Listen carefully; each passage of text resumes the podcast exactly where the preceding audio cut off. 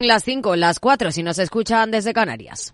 Capital Radio, servicios informativos.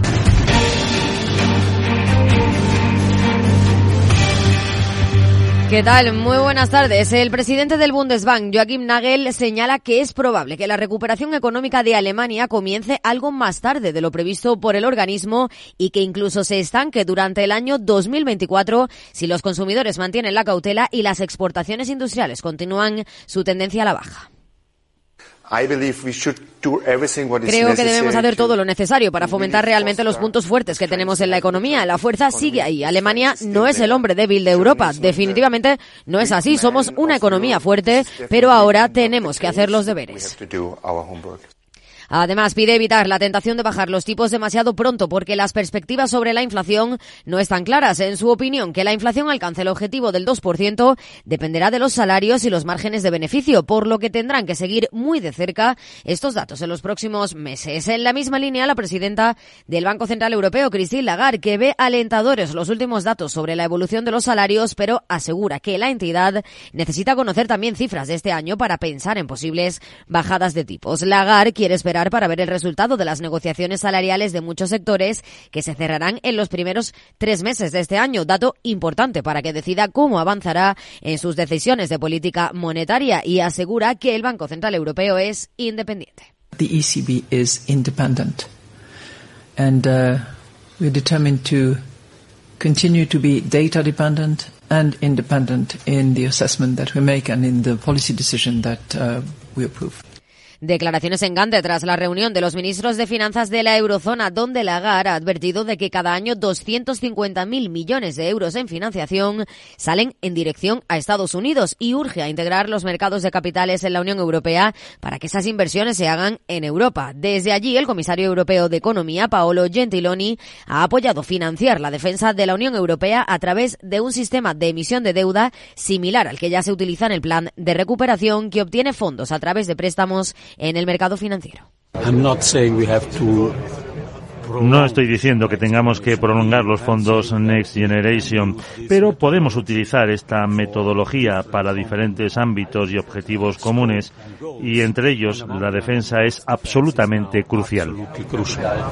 Y Bruselas ha dado el visto bueno al plan de las autoridades alemanas de destinar 1.300 millones de euros a ayudar a la siderúrgica ArcelorMittal a descarbonizar varias de sus plantas de producción de acero en Alemania, tras concluir que es una ayuda necesaria y proporcionada que contribuirá a alcanzar los objetivos sostenibles de la Unión Europea. En este ámbito, CEPSA y BioOils inician la construcción de la mayor planta de biocombustibles de segunda generación del sur de Europa con una inversión de 1.200 millones de euros. Laura Antiqueira.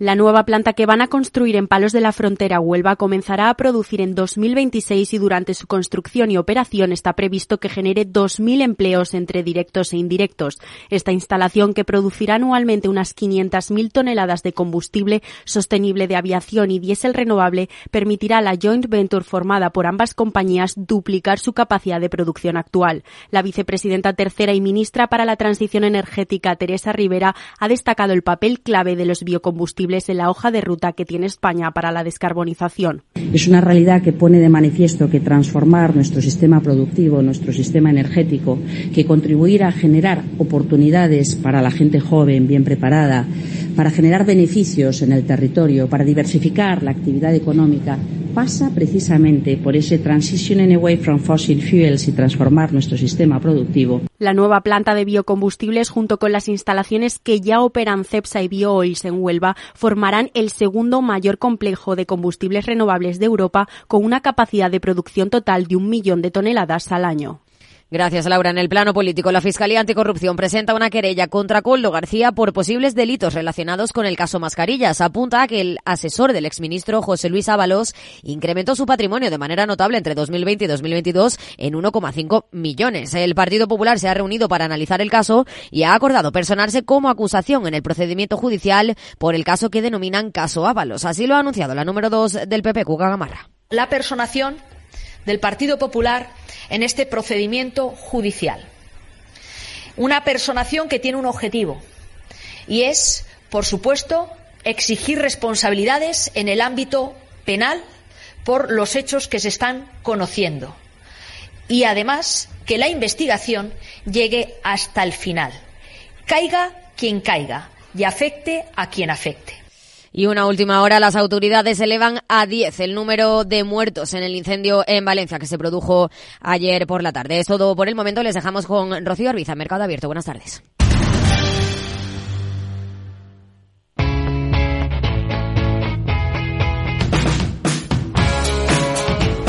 La economía despierta. Capital Radio.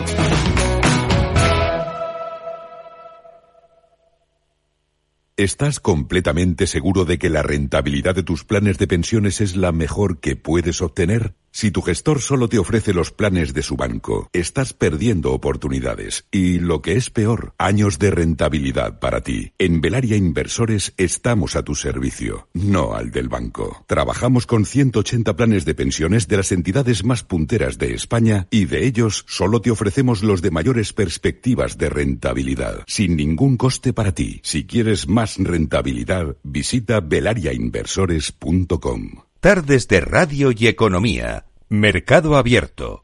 Con Rocío Arbiza. Seis minutos sobre las cinco en punto de la tarde, sobre las cuatro si nos están escuchando desde Canarias. Se mantiene el tono positivo en el Dow Jones de Industriales. El S&P 500 ahora mismo está completamente plano.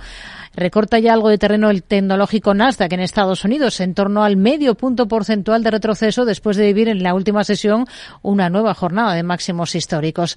Aquí en el mercado español vemos caídas discretas para el IBEX de apenas el 0,15% y tono mixto en el resto de Europa, con eh, el comportamiento más firme en la bolsa francesa. El avance, en todo caso, para el CAC 40 apenas es del 0,60%. ¿Cómo está la situación en esta última sesión de la semana en el mercado de deuda? Hoy tenemos un claro recorte en el rendimiento del bono alemán a 10 años hasta el 2,38%. El estadounidense al mismo plazo también cede, aunque de forma más discreta, hasta el 4,28%. Y en el mercado de divisas, el euro cede ligeramente frente al dólar hasta 1,0818 unidades. Redrive el renting de usados de ALD Automotive patrocina este espacio. Entra en aldautomotive.es y descubre todas las ventajas. Como saben, las cifras de Nvidia, tanto de negocio como de su comportamiento en bolsa, no son de este planeta. Pero ¿qué hacemos si se nos ha escapado el valor? ¿Hay otros nombres para aprovechar esta ola de interés por la inteligencia artificial? Alternativas a Nvidia a la hora de invertir con Lucía Martín.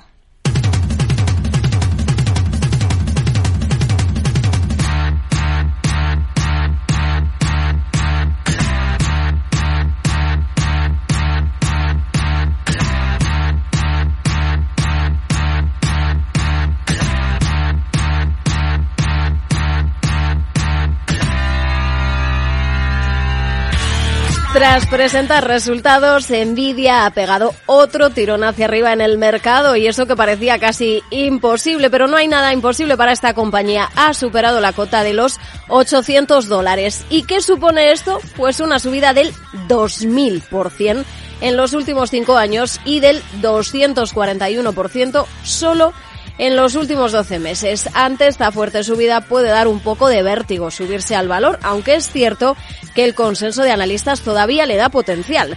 Entonces, alternativas, escuchamos a Antonio Castelo, especialista en mercados de iBroker. Lo cierto es que no es fácil encontrar una alternativa entre las empresas de su sector, ni con las mismas eh, favorables expectativas de seguir generando negocio que tiene Nvidia, ni con la misma capacidad para seguir haciéndolo. Como cuenta con el favor incondicional de los analistas, a pesar de su subida meteórica, eh, es la empresa de semiconductores que cotiza con un mayor upside a su precio objetivo, un 10%.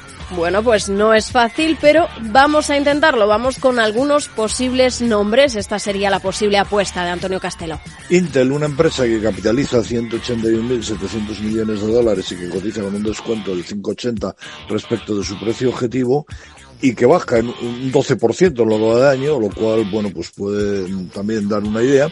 Y eh, por último, una empresa más pequeña, eh, Analog eh, Device, que eh, capitaliza 95.000 millones de dólares y que en este caso cotiza con un descuento similar al de Nvidia del 10%. Diego Morín, analista de IG, explica que tanto Nvidia como el resto del sector están sobrecomprados y se ven arrastrados por ese boom de la inteligencia artificial, por lo que hay que mantener la cautela en estos valores. Pero sí, puede haber algunas alternativas. Pues veíamos disparos, por ejemplo, como eh, de Soundhan, ¿no? Con el ticker S-O-U-N, eh, que pasó, pues bueno, en pre-markets estuvo, se disparó un 88%, estaba cotizando en torno a un 1,60 y bueno, actualmente está cerca de los 4 dólares y también pues bueno, ya la conocida ARM, por ejemplo, ¿no? Que se disparó y mucho por encima de, de situaciones importantes. Pues ya tenemos varios nombres para apuntar. Soundhound y ARM, posibles valores que cita el experto. Si queremos seguir en este sector, Víctor Galán, analista de Planeta Bolsa, nos da otros nombres también tecnológicos. Por ejemplo, las de comercio electrónico. Podemos hablar de Alibaba, podemos hablar de Amazon compañías que a través de la inteligencia artificial sepan mejor el comportamiento de sus clientes y de sus consumidores.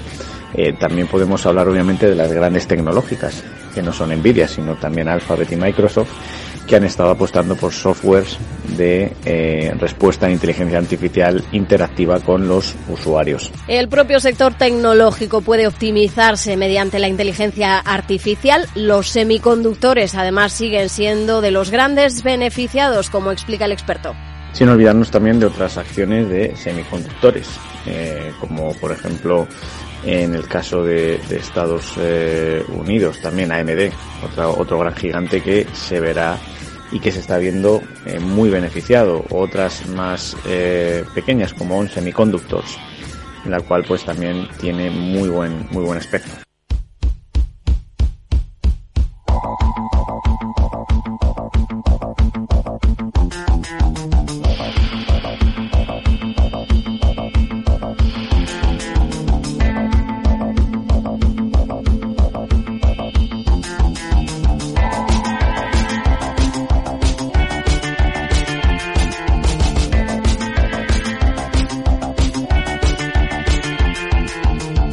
Que si queremos seguir en el sector tecnológico, una buena estrategia es precisamente la de pensar en todo el ecosistema que rodea a estas compañías, según Xavier Brun, responsable de renta variable europea entre AM.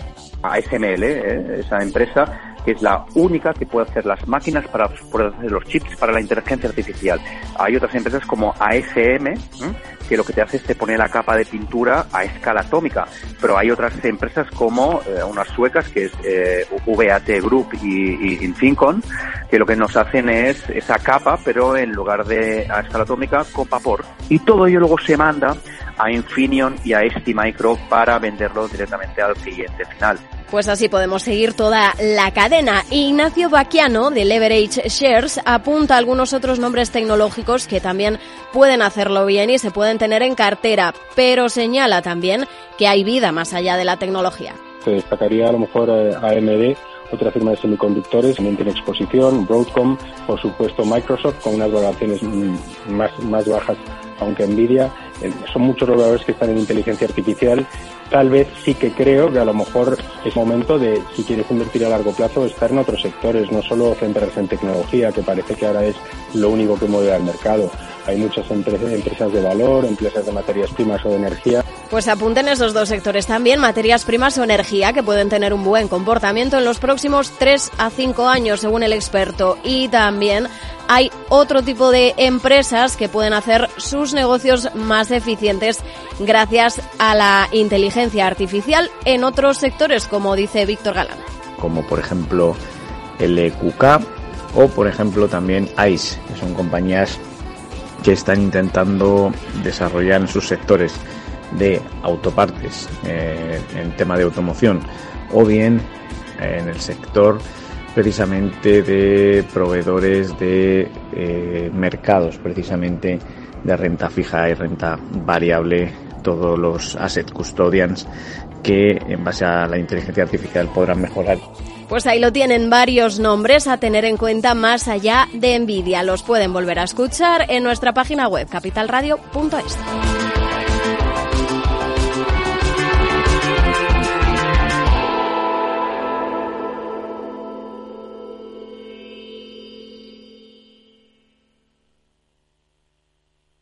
Redrive, el renting de usados de ALD Automotive, ha patrocinado este espacio. Entra en aldautomotive.es y descubre todas las ventajas. Esta semana, la cadena de supermercados estadounidense Walmart ha presentado resultados por encima de lo esperado, ha anunciado la compra del fabricante de televisores Vicio y ha tocado máximos históricos. ¿Es el momento de la compañía o todavía no convence? Lo analizamos en esta sección con Aide Esquirej.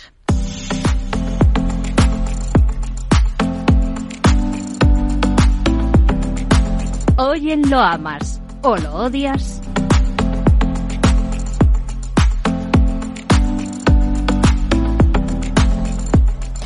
Walmart ha superado estimaciones con sus últimas cifras que han sido bien recibidas por el mercado. Además, la cadena de supermercados ha elevado sus previsiones para este ejercicio. Su apuesta por la compañía Vicio le va a permitir plantar cara a su gran rival online, Amazon.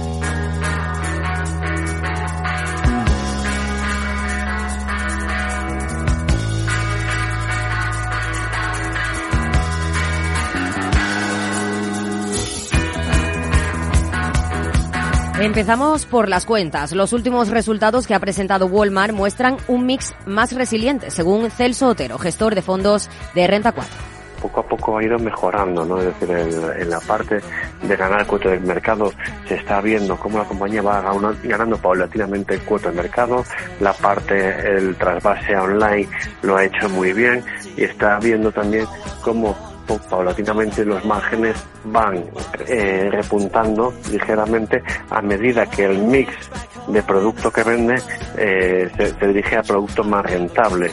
No hay que olvidar que estamos en un entorno inflacionista, lo que ha impactado directamente a los minoristas, ya que los precios más altos han hecho que los consumidores compren menos. Pese a ello, Walmart ha resistido bien, según apunta Julián Coca, gestor del fondo Alienea se juntaba con una demanda algo más débil porque la gente, bueno, pues veía los, los precios como estaban de altos, la inflación y, y al final pues eso te provocaba que, eh, que fueran algo más cautos a la hora de comprar. Y lo que nos encontramos este cuarto o este último trimestre, perdón, es eh, una mejor evolución del negocio, eh, esos inventarios limpios, que la demanda está empezando a repuntar con, con más fuerza Además, en este sentido, la firma ha llevado a cabo una estrategia exitosa para ampliar su base de clientes. El cliente de, Walmart, no el cliente tradicional, sino que incluso un cliente eh, de una renta más alta esté yendo a sus templos a, comprar y, se está reflejando en, un mayor volumen. Así que buenas noticias eh, para la compañía.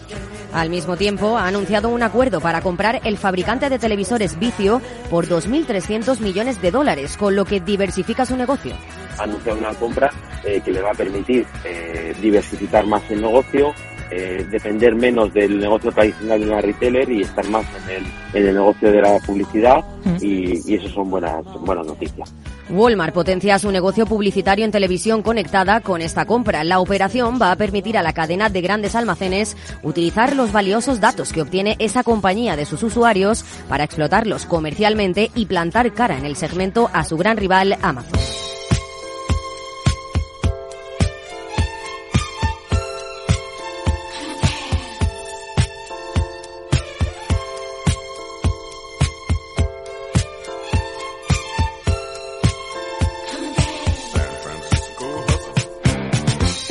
Desde el punto de vista técnico, Carlos Doblado, analista de Zajera Asset Management, recuerda que el valor está en máximos históricos. Ahí está Walmart haciendo, haciendo nuevos máximos históricos y superando una gran resistencia ascendente que, pues, que mantenía desde hace, pues, fíjate, casi cuatro años. Lo hace con web y en principio es un cap de ruptura, más allá de que podamos bajar a cubrirlo. Así que el aspecto de la compañía es bueno y todo precio por encima de 170 no admite ni la más mínima discusión. Además, si bien por un lado es la mejor del sector, en bolsa está en niveles exigentes, apunta Celso Otero, de Renta 4. Dentro del sector es la que, que vemos que podría tener más calidad y más resiliencia, también es la compañía que está a unos múltiplos más exigentes. Con lo por lo tanto, el mercado ya ha descontado eh, esos buenos números dentro de la compañía. Para Ricardo González, gestor de GPM y autor del libro El Código de Wall Street, al valor le falta fortaleza a nivel técnico. Walmart sí que es capaz de seguir el rumbo alcista que marca el sector minorista y las bolsas americanas. Ahora bien, no sube con tanta alegría, no sube con tanta fuerza como lo hace el promedio del mercado.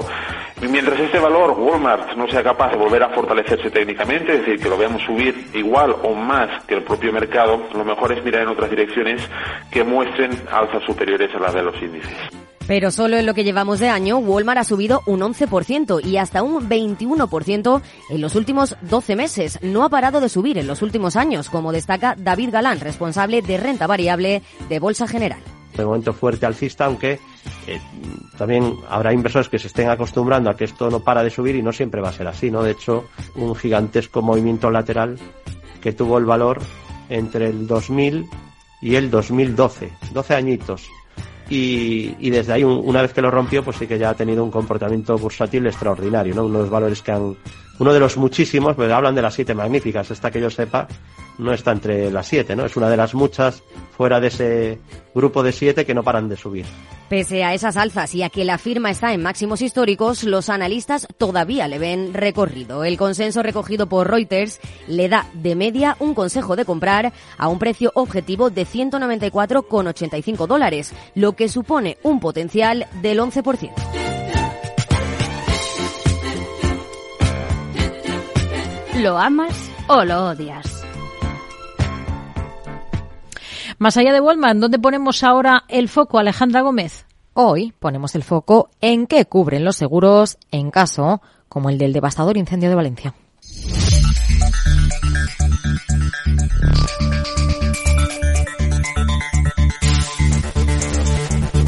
Este jueves comenzaba un incendio muy agresivo en el que se han visto implicados dos bloques enteros de viviendas en Valencia. Las llamas han dejado por el momento un saldo preliminar de cuatro fallecidos y 14 desaparecidos. Pero más allá del terrible drama humanitario, ¿cuáles son los seguros que intervienen en este tipo de casos y a qué coberturas deben hacer frente? Gonzalo Iturmendi, secretario general de la Asociación Española de Gerencia de Riesgos y Seguros, destaca que para las 138 viviendas afectadas en este incendio van a concurrir tanto seguros de comunidad de propietarios como de particulares, es decir, los que tengan cada uno de los propietarios. Y en el caso de la comunidad de propietarios, ¿qué es lo que cubre su seguro? Iturmendi es bastante estándar lo que hay en el mercado, con independencia de quién sea, normalmente va a, cubrir el continente y el contenido de los elementos comunes de la comunidad de propietarios. Es decir, y aquí hay claramente elementos comunes totalmente afectados. Elementos que son de carácter estructural, como pueden ser pues todo lo que es la estructura de la edificación, pero también la fachada y la cubierta, y añade otro tipo de elementos que también serían objeto de cobertura. Luego puede haber elementos eh, internos, eh, de zonas comunes, pues parece ser que había un spa o estaba anunciado en la publicidad que había un spa en esta edificación y había otros elementos eh, que pueden estar bajo el objeto de cobertura. Aunque a pesar de ello, el experto advierte cuál va a ser el seguro más perjudicado. Pero verdaderamente el, el seguro que más va a tener que afrontar eh, problemas son los seguros particulares de los 138 habitantes, familias habitantes de este inmueble. Se trata de unos seguros individuales que pueden ser dispares y que podrían darnos, en palabras de Turmendi, muchas sorpresas. Cada cual tendrá su entidad aseguradora, su póliza de seguro de riesgos particulares y normalmente cubren dos cosas. Seguro de daños propios, es decir, y dentro de daños continente y contenido y seguro de responsabilidad civil. Pero eso sí, no todos los seguros tendrán que cubrir los mismos daños. La vivienda donde parece que se iniciaba el incendio será la más perjudicada. El seguro de responsabilidad civil de ese inmueble tendría que hacer frente hasta el límite de la suma asegurada los daños causados probablemente al resto de los vecinos y también a la comunidad de propietarios. Obviamente el mercado español pues no da cobertura suficiente para un escenario de riesgos de esa naturaleza desde el punto de vista de la responsabilidad civil de riesgos a terceros. Aunque ya alerta Iturmendi que puede haber más sorpresas desagradables. ¿Por qué? porque los seguros vinculados a las hipotecas bancarias, donde el asegurado es el banco que ha concedido el préstamo a lo mejor algún asegurado, o mejor dicho, alguna de estas familias se lleva la sorpresa de que tiene menos de lo que cree tener. ¿Por qué? Pues porque básicamente el beneficiario de esos seguros es la entidad financiera, el banco de turno y también por el llamado infraseguro, un problema endémico de todos los propietarios de vivienda. El infraseguro significa que alguien cree que tiene las cosas aseguradas por el seguro pleno de 100%, cuando en realidad las tiene simplemente por un porcentaje muy inferior. En estos casos hay que aplicar lo que se conoce como regla proporcional y finalmente la indemnización por el seguro de daños es muy inferior a la que finalmente la gente pensaba que podía tener cubierta. Pero ¿de qué pérdidas dinerarias estamos hablando? Aunque el experto recoge que es cuestión de cuentas, apunta que son cantidades que tienen que determinar los peritos.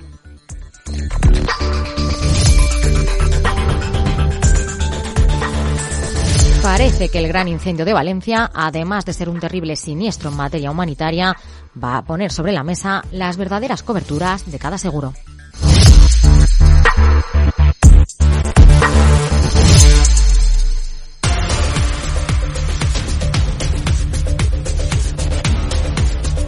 Seguimos en Mercado Abierto. Vamos a mirar a la macro del día con Itzazo Apecteguía, analista de Ebury. ¿Qué tal, Itzazo? Muy buenas tardes. Hola, Rocío, ¿qué tal? Y en esa macro tenemos esa confirmación en Alemania de que su PIB se contrajo tres décimas en el último trimestre del año pasado. Y por otro, tenemos datos de confianza de los empresarios alemanes que mejora levemente en febrero, después de haber tocado el mes anterior mínimos desde la primavera de 2020, según el índice IFO. ¿Qué le parecen estos datos? ¿Con qué idea se queda? Bueno, en conjunto eh, creemos que los datos de Alemania de esta semana, como el, el IF o el PIB que comentas o los índices PMI que conocimos ayer, pues bueno, eh, siguen dibujando un panorama bastante sombrío y dan pocas esperanzas de que se produzca un repunte económico inminente. Parece que la economía pues se está estabilizando en un nivel bajo y vemos muy probable que se produzca otra contracción en el primer trimestre, eso sí, quizás algo menor que la anterior, y una débil recuperación más tarde. Hemos conocido que la gestora T. Rose eh, Price ha, señalado que los últimos datos macro en la eurozona apoyan la tesis de la ladura del Banco Central Europeo, por lo que se hace imprevisible la llegada del primer recorte de tipos de interés antes del mes de junio. ¿Ustedes qué fecha están barajando? Pues desde hace un tiempo eh, venimos diciendo que veíamos un primer recorte eh, como muy pronto en abril. Eh, bueno, a no ser que se produzca un repunte inesperado de la inflación, pues seguimos viendo bastante probable este primer recorte en abril. Aunque es cierto que bueno que la recta final de la lucha contra la inflación será probablemente difícil y además el BCE tiende pues a abordar los cambios de tipos con cautela y esto pues podría llevar al banco a llevar a cabo un ritmo de flexibilización más moderado. Además, bueno, tras los datos de esta semana, pues sí que estamos de acuerdo en que las posibilidades de que se produzca un primer recorte a principios de primavera pues han disminuido claramente. Así que, bueno, siendo sincera, pues estamos divididos 50-50 entre abril y junio. Hmm. ¿Y cuántas bajadas esperaría para, para el ejercicio? Pues tras varios meses en los que los mercados descontaban unos recortes muy agresivos, en nuestra opinión, eh, por fin sus expectativas se alinean bastante con las nuestras. Así que nada, esperamos cuatro recortes de 25 puntos básicos, o sea, un total de 100 puntos básicos de recortes hasta finales de año y esto pues situaría el tipo de interés de referencia del BCE en el 3,5%. Hoy hemos escuchado al gobernador del Banco Nacional de Austria y miembro del Consejo de Gobierno del Banco Central Europeo, Robert Hoffman, ha señalado que no es probable que los tipos bajen antes en la zona euro que en Estados Unidos. Dice en Bloomberg Televisión que no hay que anticiparse.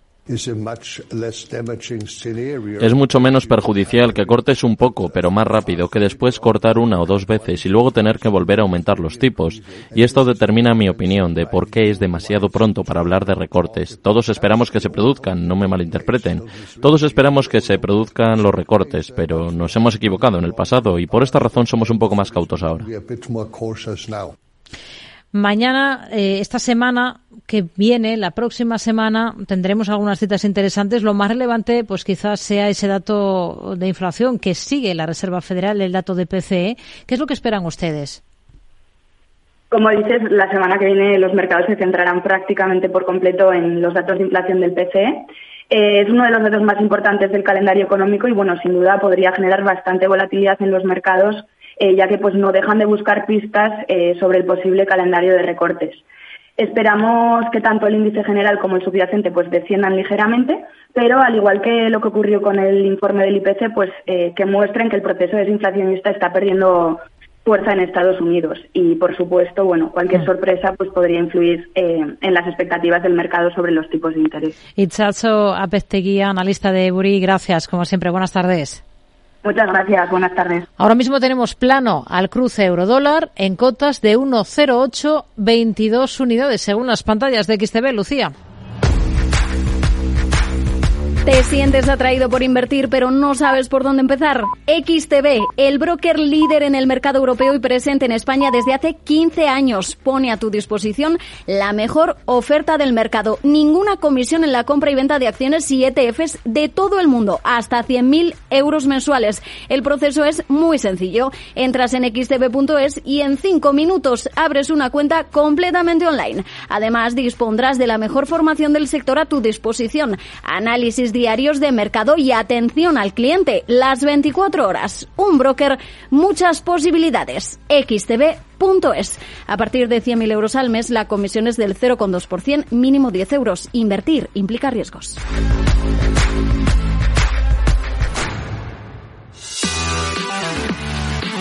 Tardes de Radio y Economía. Mercado Abierto. Con Rocío Arbiza.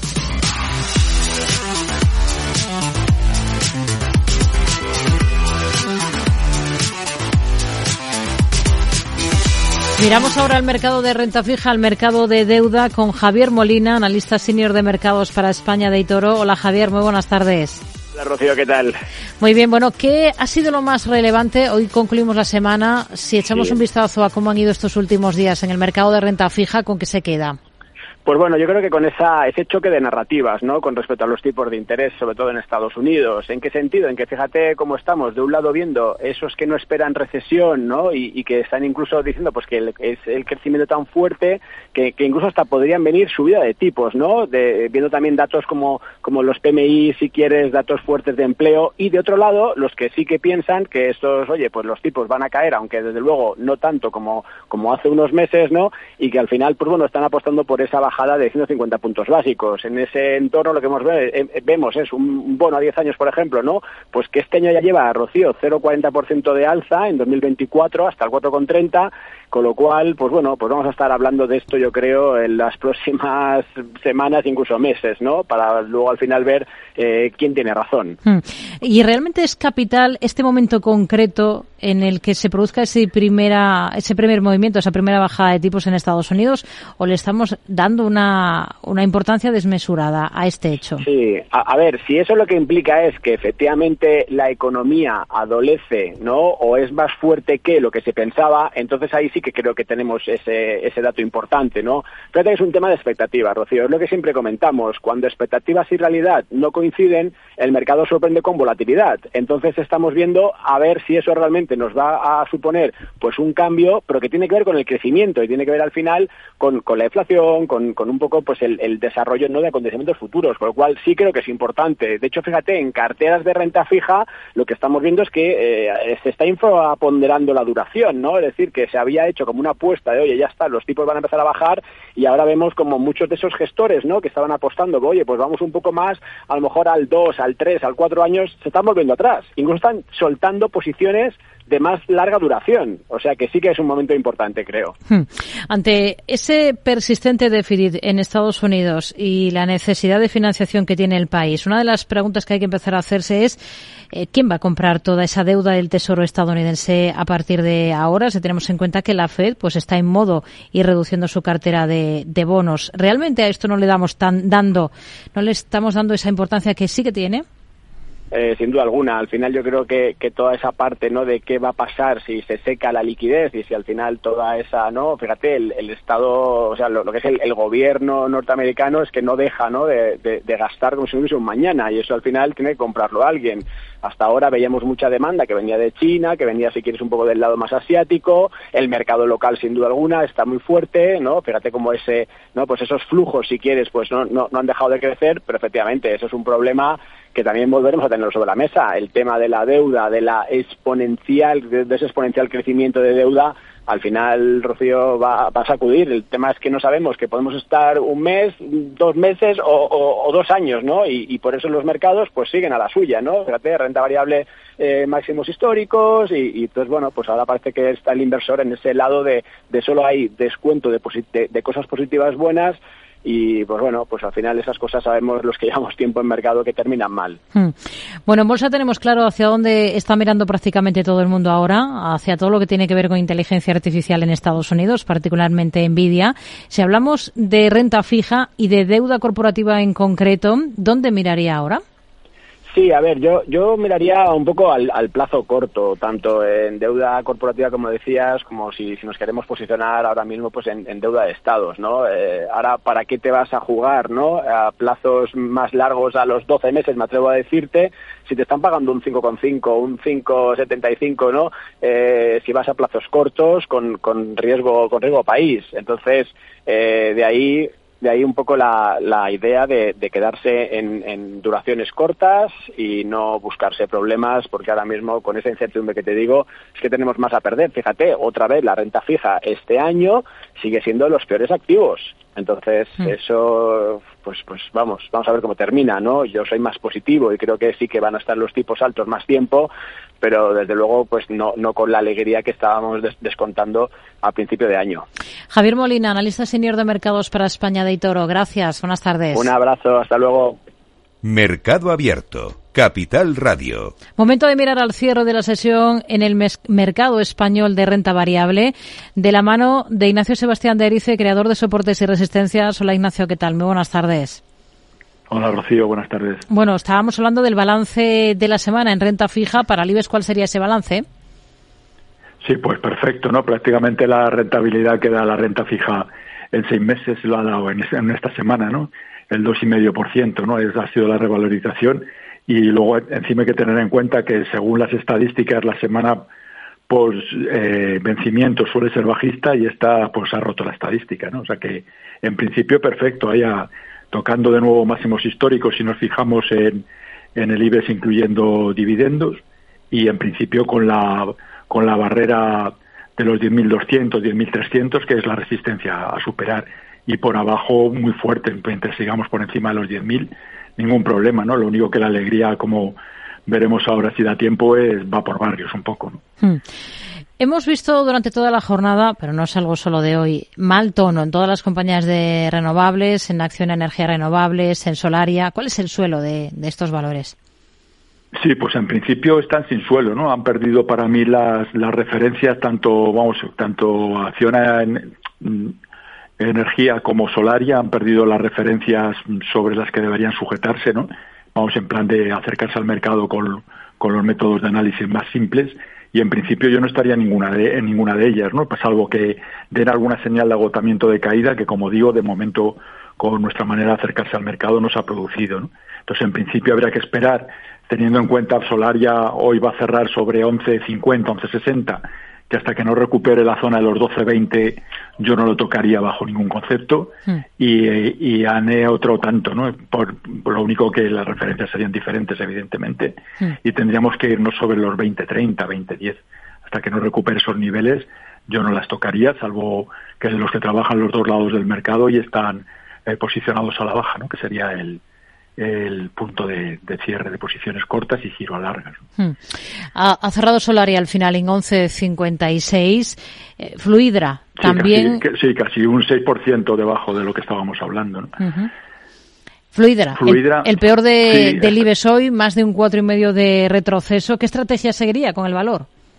Sí, pues lo ha hecho muy bien. Ya habría, ahora es fácil decirlo, pero con la pérdida más o menos, o sea, con, en torno a los 21 o así, ya dio las primeras señales de, que podía estar haciendo un doble techo, pues más que nada porque la subida desde los 16 había sido meteórica, ¿no? En prácticamente eh, cuatro o cinco meses, ¿no? Se había puesto ahí arriba y en principio ahora mismo, para mí, vamos, a mí es un valor que nos gusta trabajar de vez en cuando con, con poca cantidad respecto al total de, de la liquidez disponible, pero vamos, en posiciones pequeñas quiero decir, en principio, si la semana que viene buscase apoyo en torno a los 19.60, podría ser un punto, hoy ha hecho un mínimo en 19.84, podría ser un, un punto estupendo para, para entrar picoteando y luego ya si, si recupera otra vez la zona de los 20 10, 20, 30 ya se podría promediar a dar.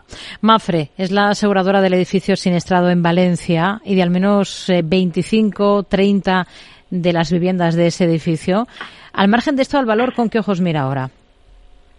Sí, quitando al margen el, tema este que puede afectar en un, momento, en un momento concreto o en la bajada que haya algún mini pánico, porque hay que tener en cuenta que, el, el, los seguros normalmente reaseguran luego sus, pólizas, ¿no? Con lo cual diluyen bastante el, riesgo concreto en un, en un punto determinado, Entonces, mm, dentro de eso estaría, y dejando consideraciones de ese tipo al margen, o sea, centrándonos únicamente en lo técnico, sigue dentro del mismo rango lateral, entre 1,90 y 2,05 aproximadamente, ¿no? Hmm.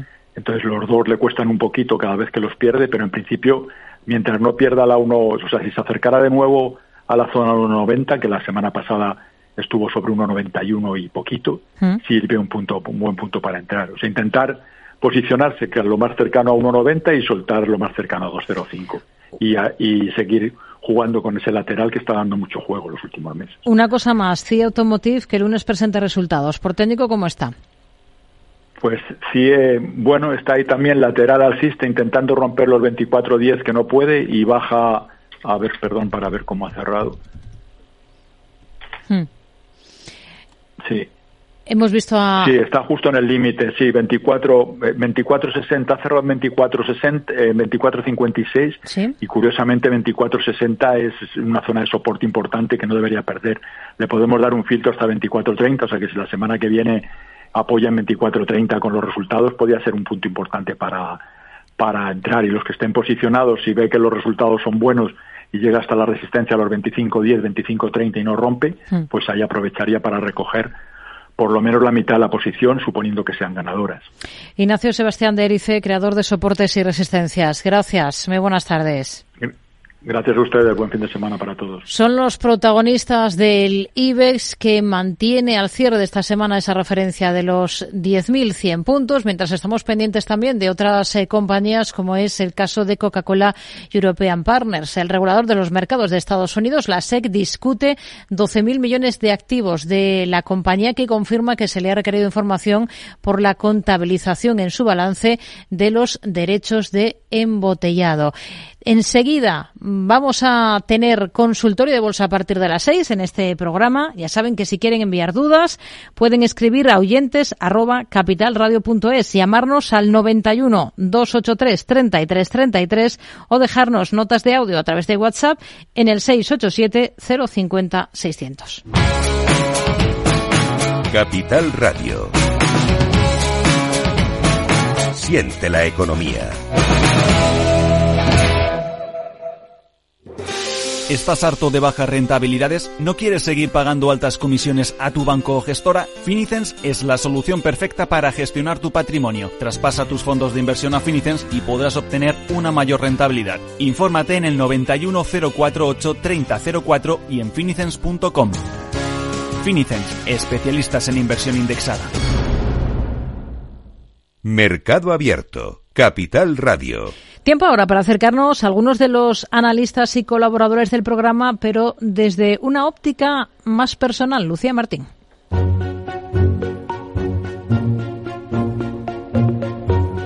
En Mercado Abierto, más allá del mercado, con Lucía Martín.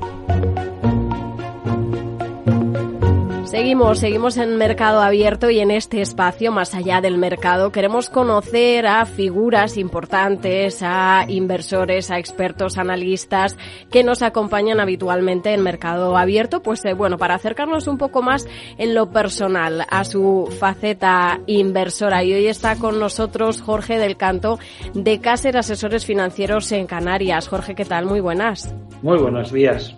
Bueno, pues eh, los inversores te conocen de sobra porque los viernes participas con nosotros en el consultorio en Mercado Abierto y también, eh, bueno, pues habitualmente también eh, entras en Mercado Abierto en otras secciones. entonces, bueno, casi que no hace falta presentación, pero sí nos gustaría saber un poco, Jorge, pues cuándo y cómo empezaste en este mundo de, de la inversión. Bueno, fue, la verdad es que es una buena pregunta. Te hace irte muy atrás y tratar de recordar qué pasó en aquel momento, ¿no? Yo tenía otra profesión, estaba embarcado en otro trabajo y las inversiones financieras se, cruzaron un poco en, mi camino. Empecé a hacer mis propias inversiones, eh, fui adquiriendo formación. En aquel momento era, estamos hablando de hace pues, casi 30 años, era muy difícil encontrar formación específica más allá de la que te podía proporcionar alguna gestora o alguna entidad, de agencia, sociedad de valores.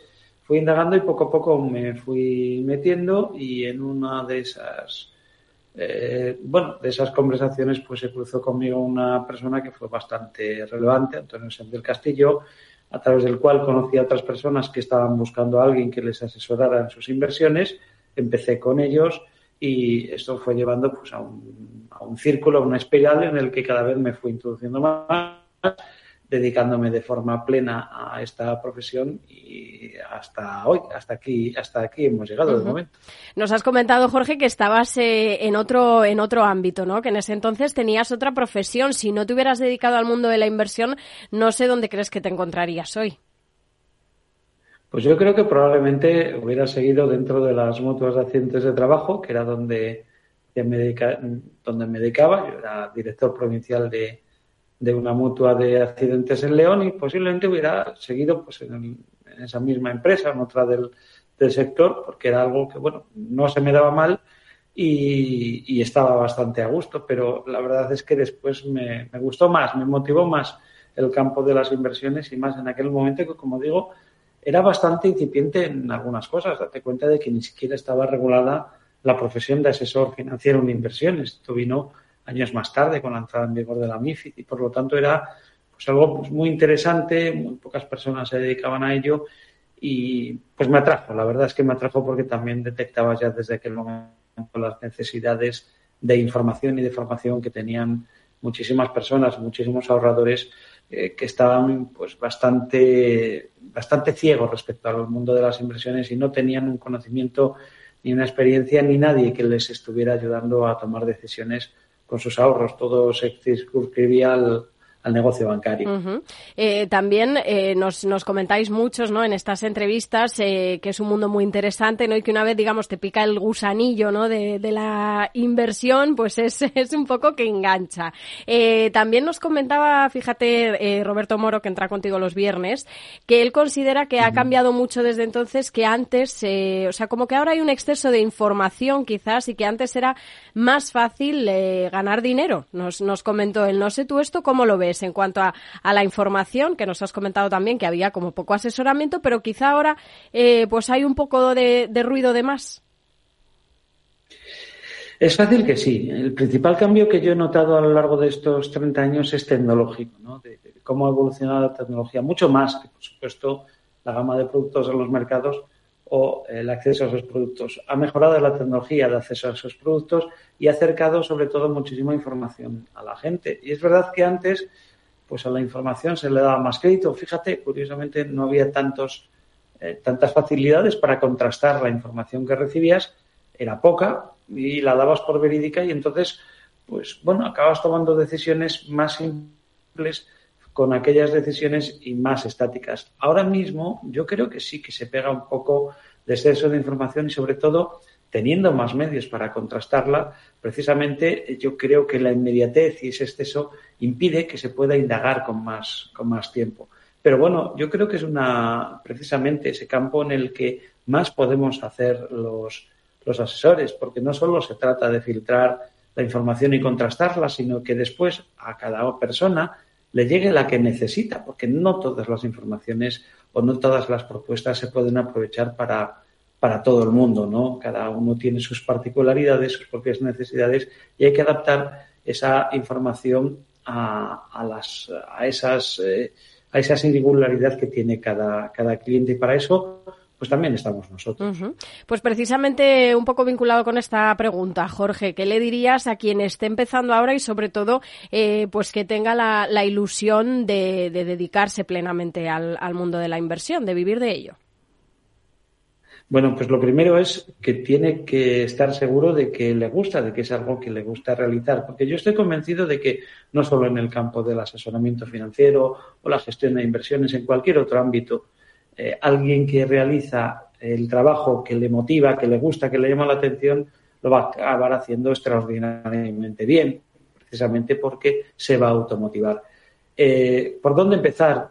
Vivimos una etapa de cambios y, por ejemplo, de cara a prestar asesoramiento financiero, eh, yo creo que, adquirir una formación específica en esta materia y que además en esa formación esté incluido el, tratamiento de datos, la tecnología que hay ahora mismo para tratamiento de datos, eh, programación, etcétera, va a ser vital para desarrollar el trabajo en el futuro.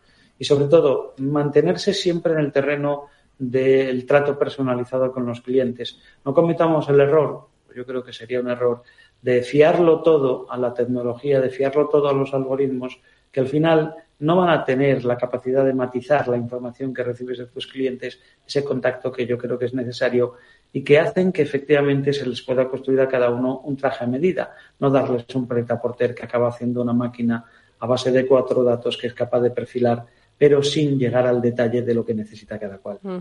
También, Jorge, con, tu trayectoria tan amplia nos imaginamos que tendrás cientos, pero no sé si nos puedes contar alguna anécdota curiosa, así algo gracioso que te haya pasado en el mundo de la inversión.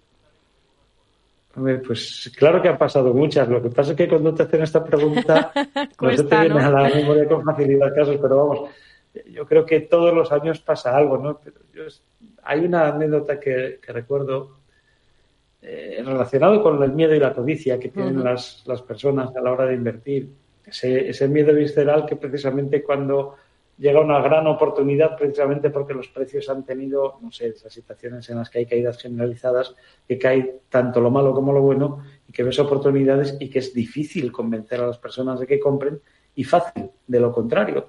Y lo mismo cuando sube. Pues en una de esas, yo recuerdo hace años, tuve uno de mis primeros clientes, te hablo de hace 25, 26 años, eh, eh, con unas acciones de una compañía, Telepizza, que estaban cotizando.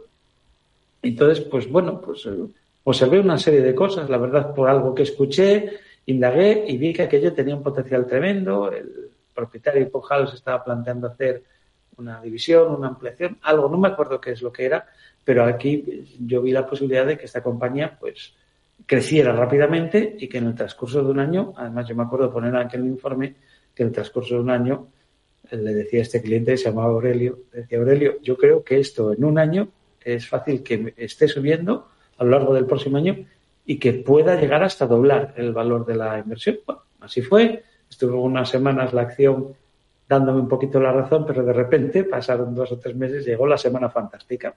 Aquello se disparó, no me acuerdo cuál fue el motivo, si si fue una entrada de capital nuevo, no, no recuerdo exactamente algunos datos que salieron, se disparó. El caso es que aquello, este hombre estaba a los tres meses con un beneficio yo creo que del 140 o del 150%, una barbaridad, hmm. mucho, muy por encima de las expectativas. Y le acuerdo que le llamé para decirle, Aurelio, esto hay que venderlo, el negocio y dice, pues no, no lo voy a vender por... Y me dice, porque es que este me dijo que iba a estar subiendo un año. Digo, no, vamos a ver, eh, eh, hagamos una cosa, Aurelio, vamos a partir de la base que en eso me equivoqué. lo mejor es, caray, aquí yo le dije a lo mejor doblar y estamos más que doblando. Dice, no, pues yo me voy a quedar, a quedar porque yo confío en que esto siga subiendo. Y me acuerdo que me dijo una frase que me dijo, es que si me salgo ahora y me pierdo lo gordo, y claro, yo me, me quedé preguntándome, ¿y qué es lo gordo para este individuo si en menos de tres meses está obteniendo una rentabilidad del 150%? No vendió. El caso es que lo hizo más tarde, salvo una ganancia notable, pero desde luego perdió bastante de aquella ganancia que llevaba acumulada. Y bueno, pues fue una anécdota de lo difícil que es a veces convencer a alguien de que haga algo que para ti está siendo claro.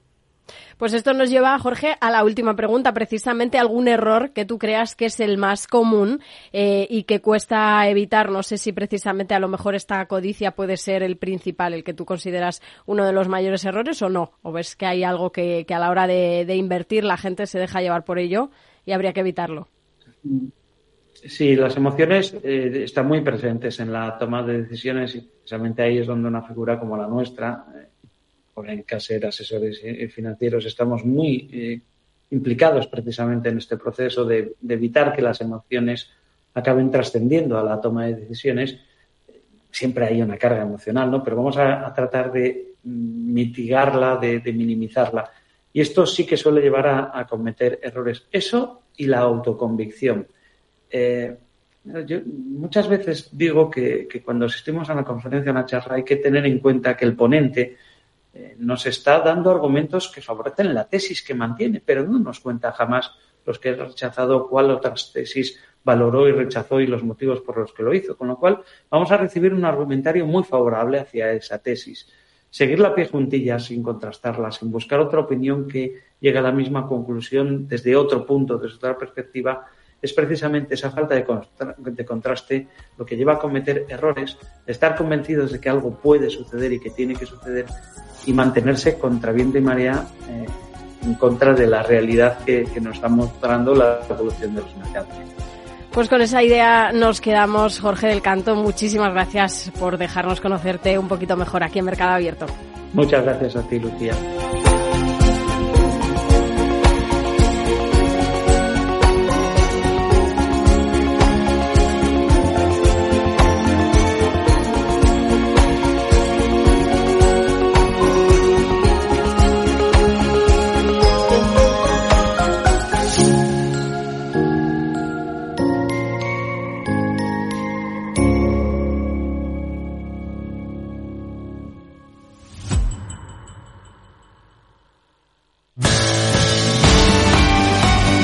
Radio.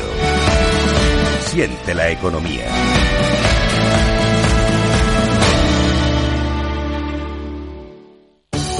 El 28 de febrero celebramos la sexta edición de los premios Capital Radio para reconocer el talento, la excelencia y la generación de valor de profesionales y empresas. Conoce a los protagonistas, las entidades y las empresas que con sus negocios aportan valor a la sociedad. Sigue la gala y comparte el hashtag que encontrarás en nuestras redes sociales. Recuerda, el 28 de febrero, Premios Capital Radio a la Excelencia, con el apoyo de AON, Cognizant. ICEX y Renta 4. Te esperamos. Capital Radio. Escucha lo que viene. Mercado Abierto con Rocío Arbiza. Y ahora nos bajamos a la calle a preguntarles a ustedes por las consecuencias del escaso número de nacimientos en España. En Capital Radio, tú eres la voz. ¿Qué opinas de los temas candentes de la realidad? ¿Cómo afectan a tu bolsillo? En Mercado Abierto, Economía Real, a pie de calle.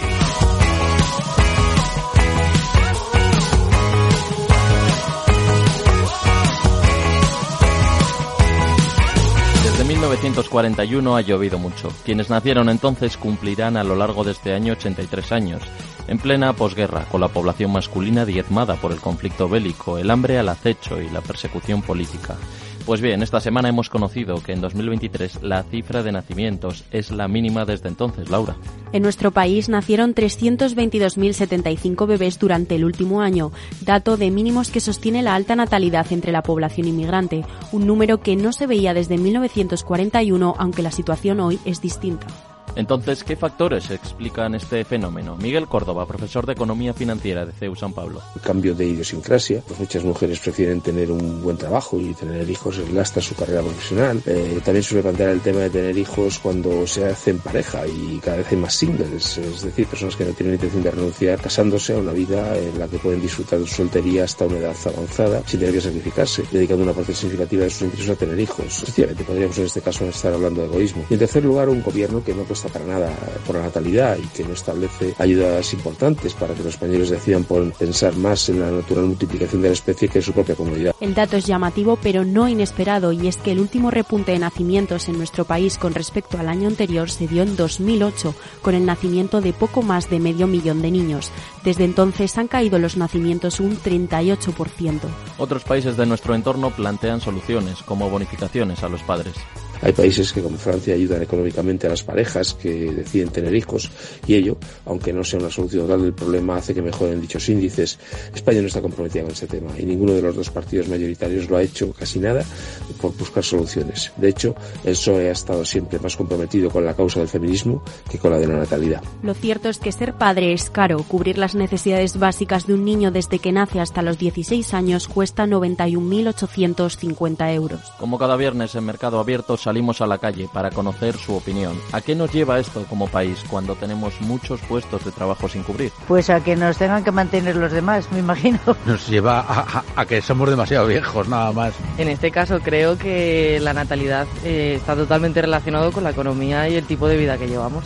Pues el envejecimiento total. Pues a que nos invadan del extranjero. Bueno, supongo que también habrá más oportunidades para la gente, ¿no? Hombre, está claro que, que un país que no tiene natalidad y que no pues puede haber problemas, obviamente, ¿no? Entonces, es evidente que es algo que hay que fomentar desde las instituciones del Estado, cosa que no se hace, obviamente.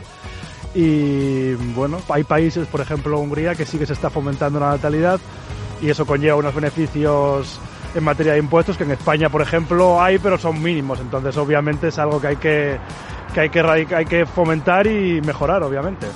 A pesar de los datos, la población española se incrementa por la llegada de inmigrantes.